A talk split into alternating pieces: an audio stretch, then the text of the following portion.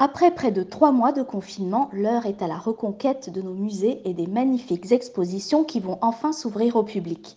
Et c'est donc dans l'un des grands événements estivals que je vous emmène cette semaine au cœur de la mythique ville de Pompéi, dont le Grand Palais de Paris propose une exposition qui fera certainement date.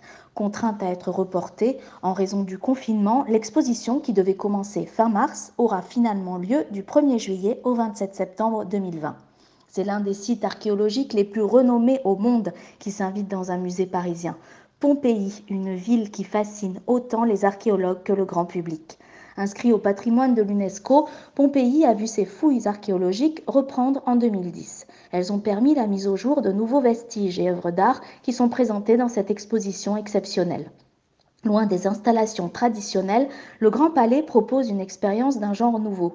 Un véritable parcours immersif et numérique plonge le visiteur au cœur de la ville, du temps de sa splendeur, mais aussi de la tragédie qu'il a inscrite dans l'histoire funeste de l'Empire romain, sa destruction lors de l'éruption fatale du Vésuve en l'an 79 de notre ère.